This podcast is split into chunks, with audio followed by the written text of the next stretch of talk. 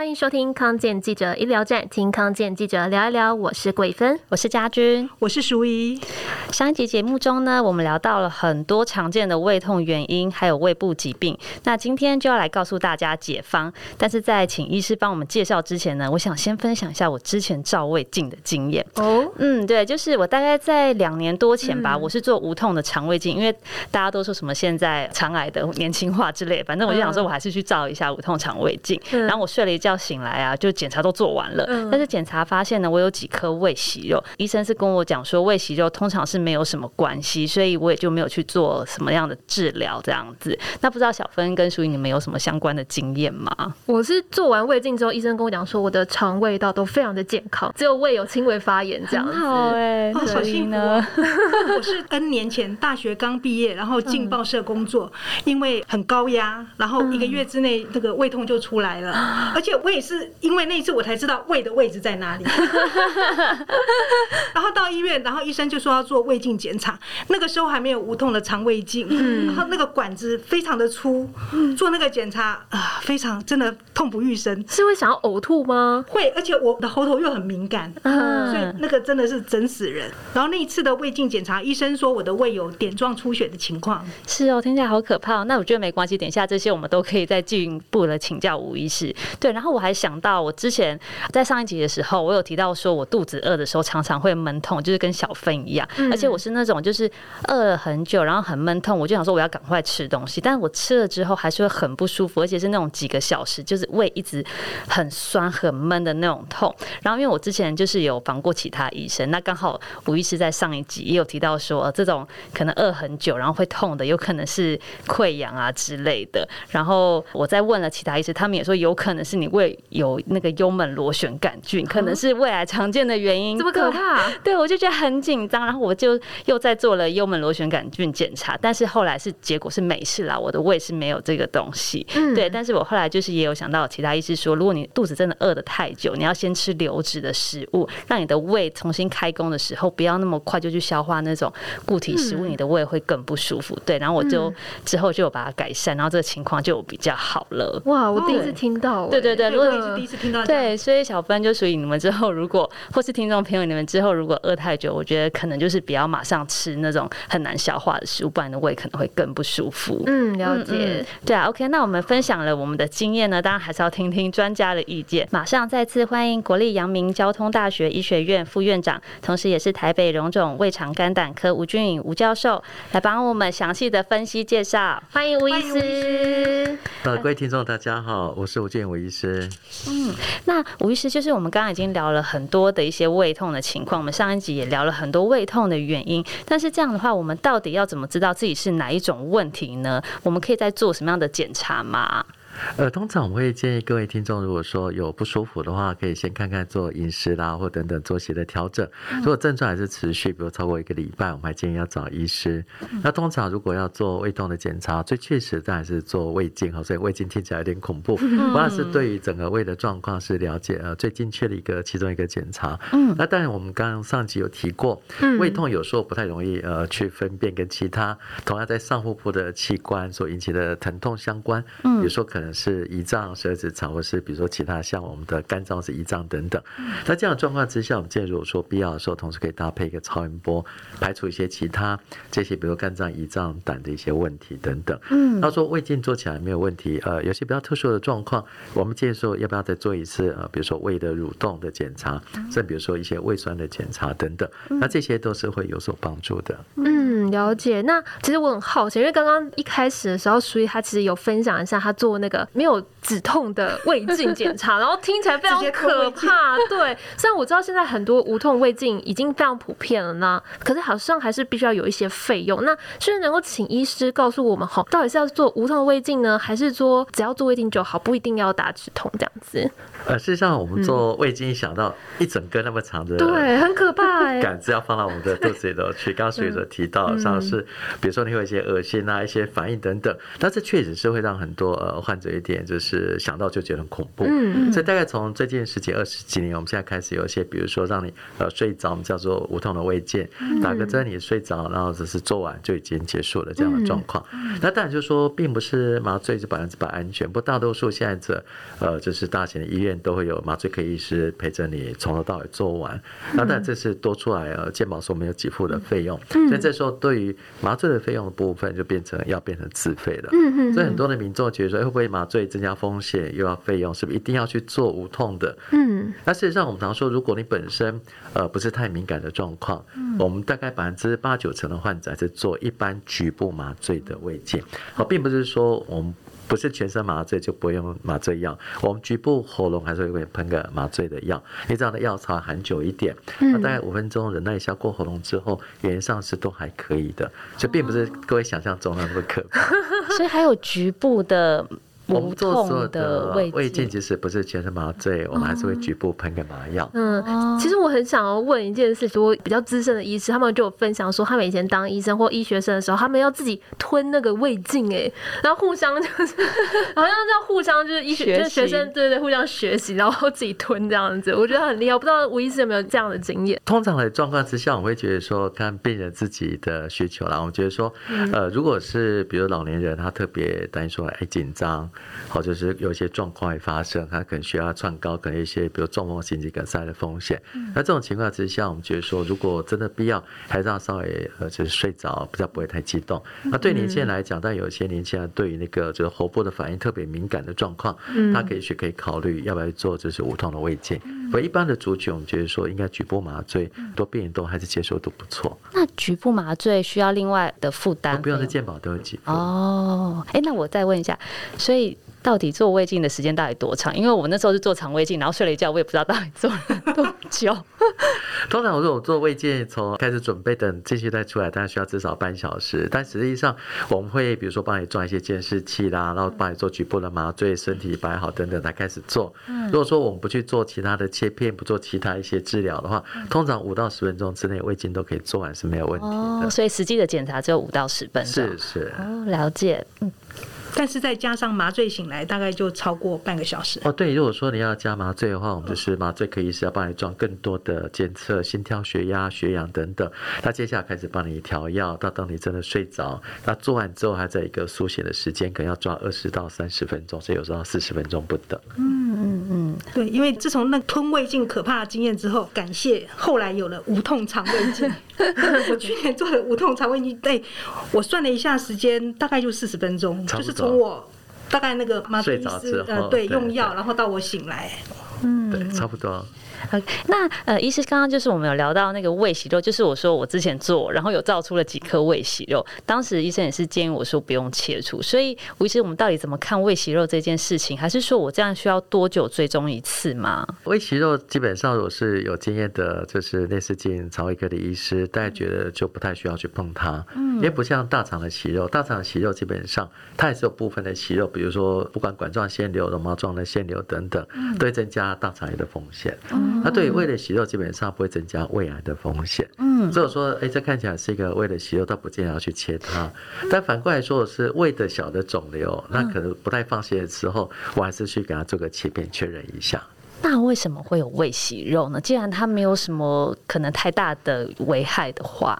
而它有时候只是胃的组织有点轻微的发炎，所以像胃的息肉我们去做切片，嗯，那百分之九十几都是一些局部的发炎的反应，嗯，而且胃的息肉我们觉得说不见得要去切，它是在于说有时候你看到息肉，也许再过个几个月，你可能再重复做胃镜的时候，就不见看得到它也在那边。哦，那息肉跟肿瘤长的样子很不一样，是不是？呃，大多数是不太一样，只是说如果我不太确定的时候，反正我们就随手夹一下，还是蛮方便的。嗯，那这样的话，虽然是没关。关系，但是我需要再多久追踪一次嘛？有没有在两三年还是要再照一次？如果说呃确定息肉，而且切片也证实的话，倒不需要为了息肉本身再追踪胃镜。哦，那我那时候没有在做切片，所以我现在也不知道 到底要不要。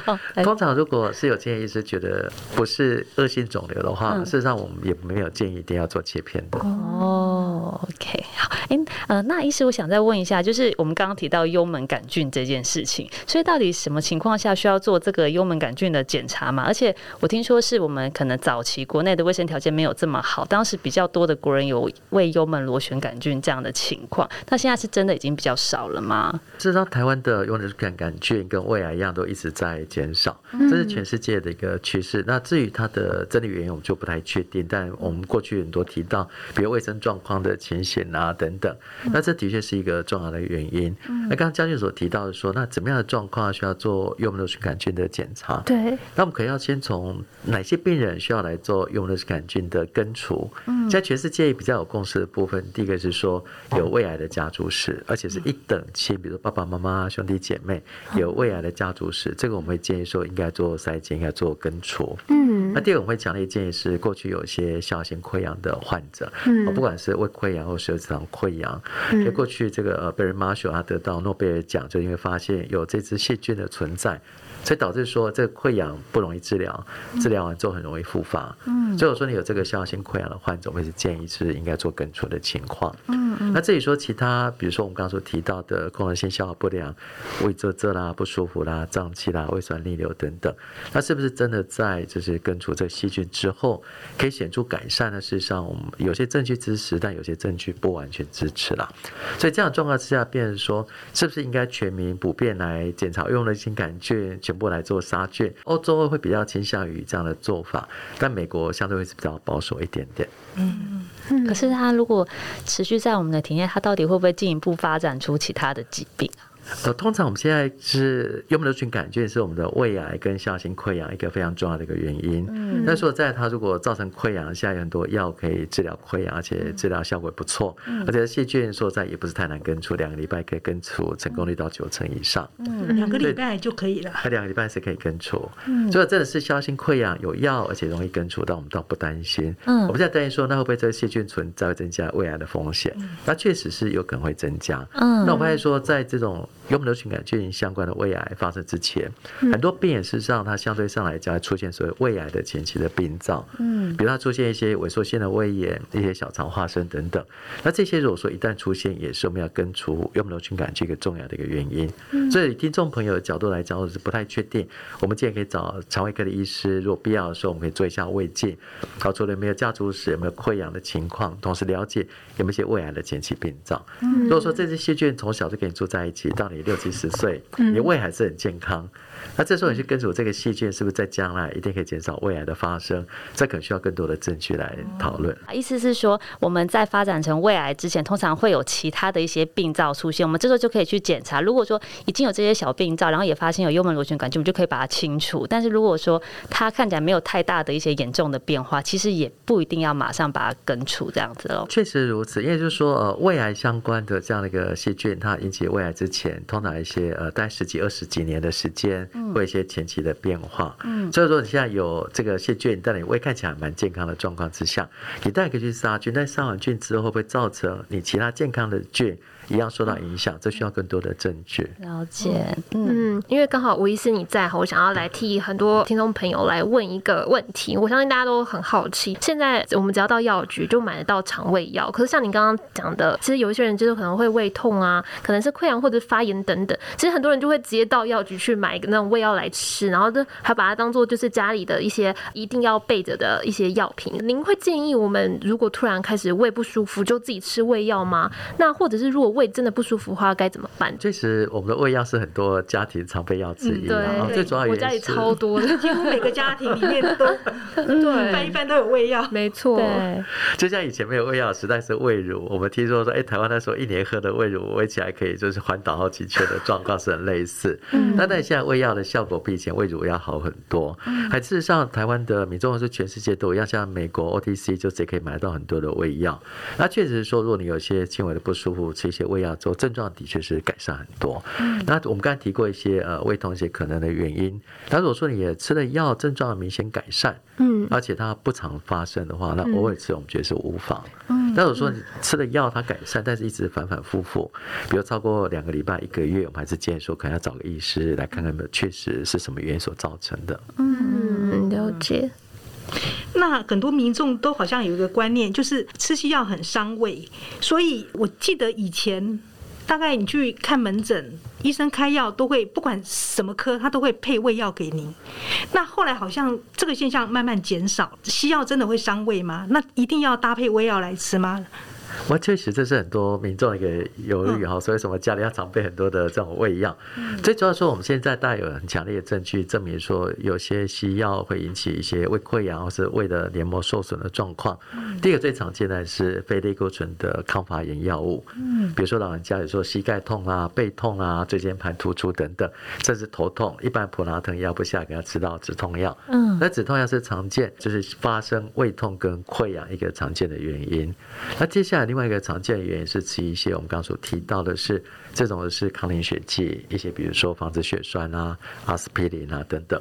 那这些情况之下是比较容易发生有溃疡出血的状况。那其他的西药原则上。出血或是溃疡的机会并不是特别的高，所以并不是说所有的西药都有风险，是某些特定的药。那通常这些药大多数的医师都蛮熟悉的，所以我使用到这些药的时候，大多数的医师会帮你加个胃药，比较不用特别担心。哦，这就是为什么有时候看病医生会顺便开胃药，跟没有顺便开胃药的原因，是不是？因为医生自己知道说哪一种药必须备着胃药让病人备用。因为台湾的民众都很担心胃的问题，所以有时候医师只是。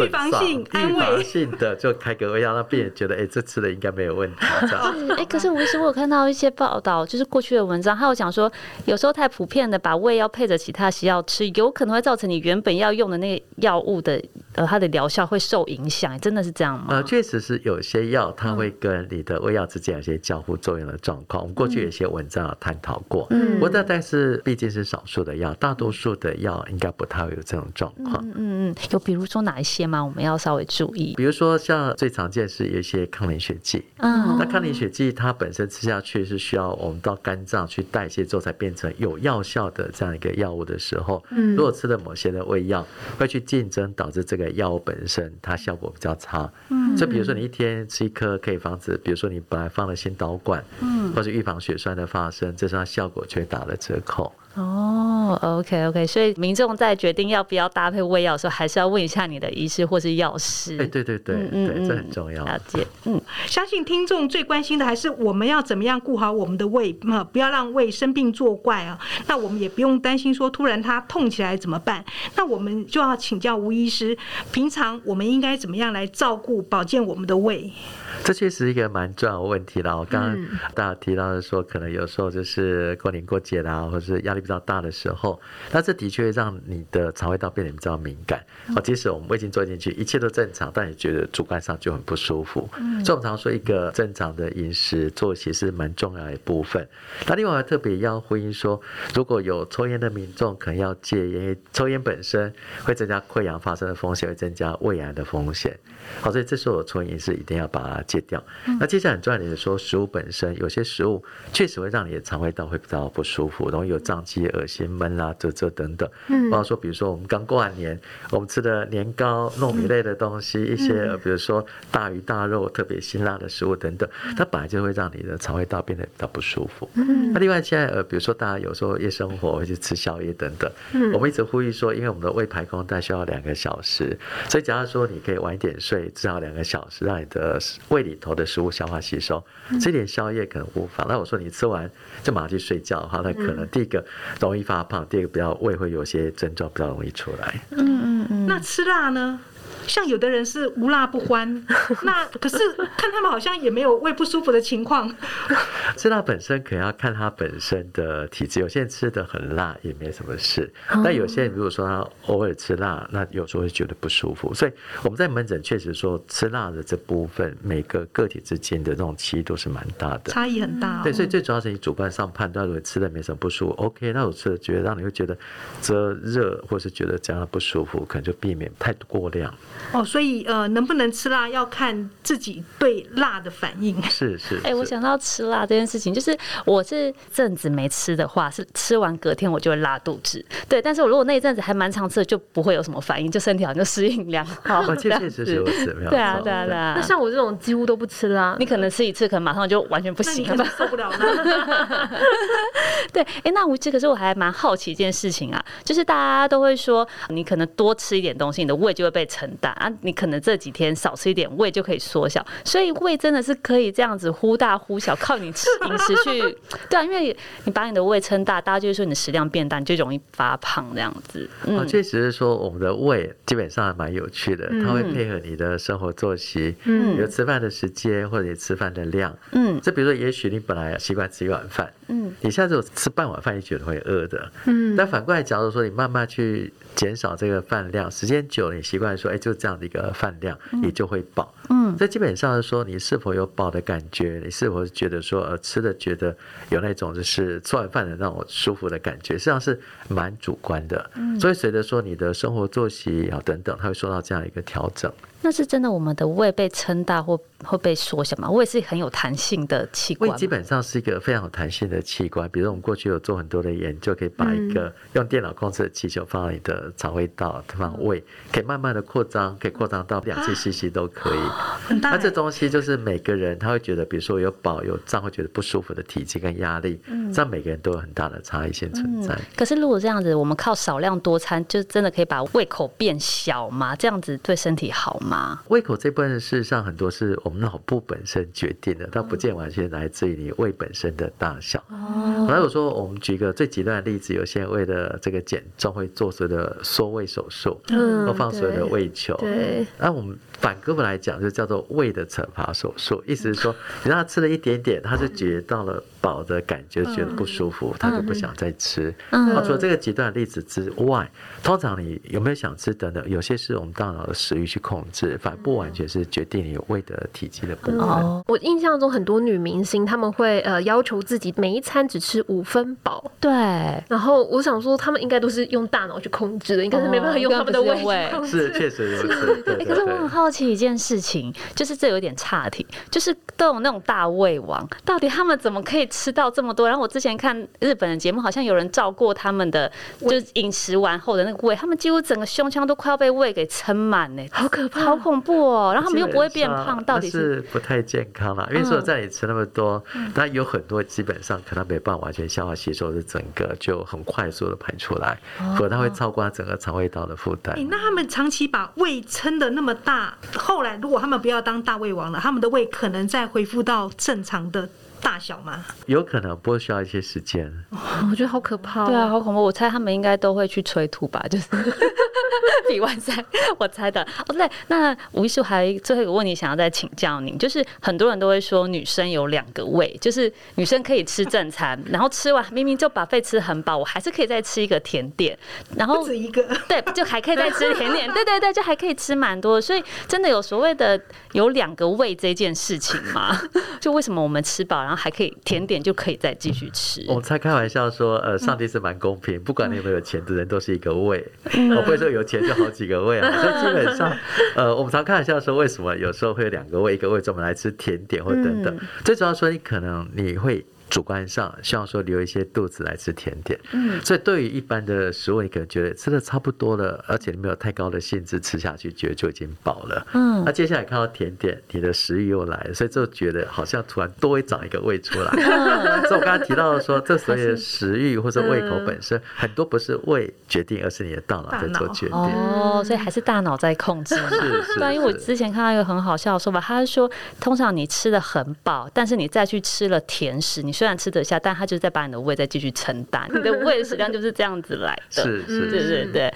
OK，嗯嗯，那我想我们应该真的要把胃给顾好吼，这样子我们才可以吃我们想要吃的，不管是吃咸的还是吃甜食这样子。那大家都说吼，胃好人就不老，那顾胃真的要从日常生活做起，有病痛也不要拖，赶快就医。那我们今天的节目就聊到这里，再次谢谢吴俊颖吴医师，不客气，感谢大家的收听，康健记者医疗站，听康健记者聊一聊。我是桂芬，我是家君，我是淑仪，我是魏医师，我们下次空中再见，拜拜。拜拜。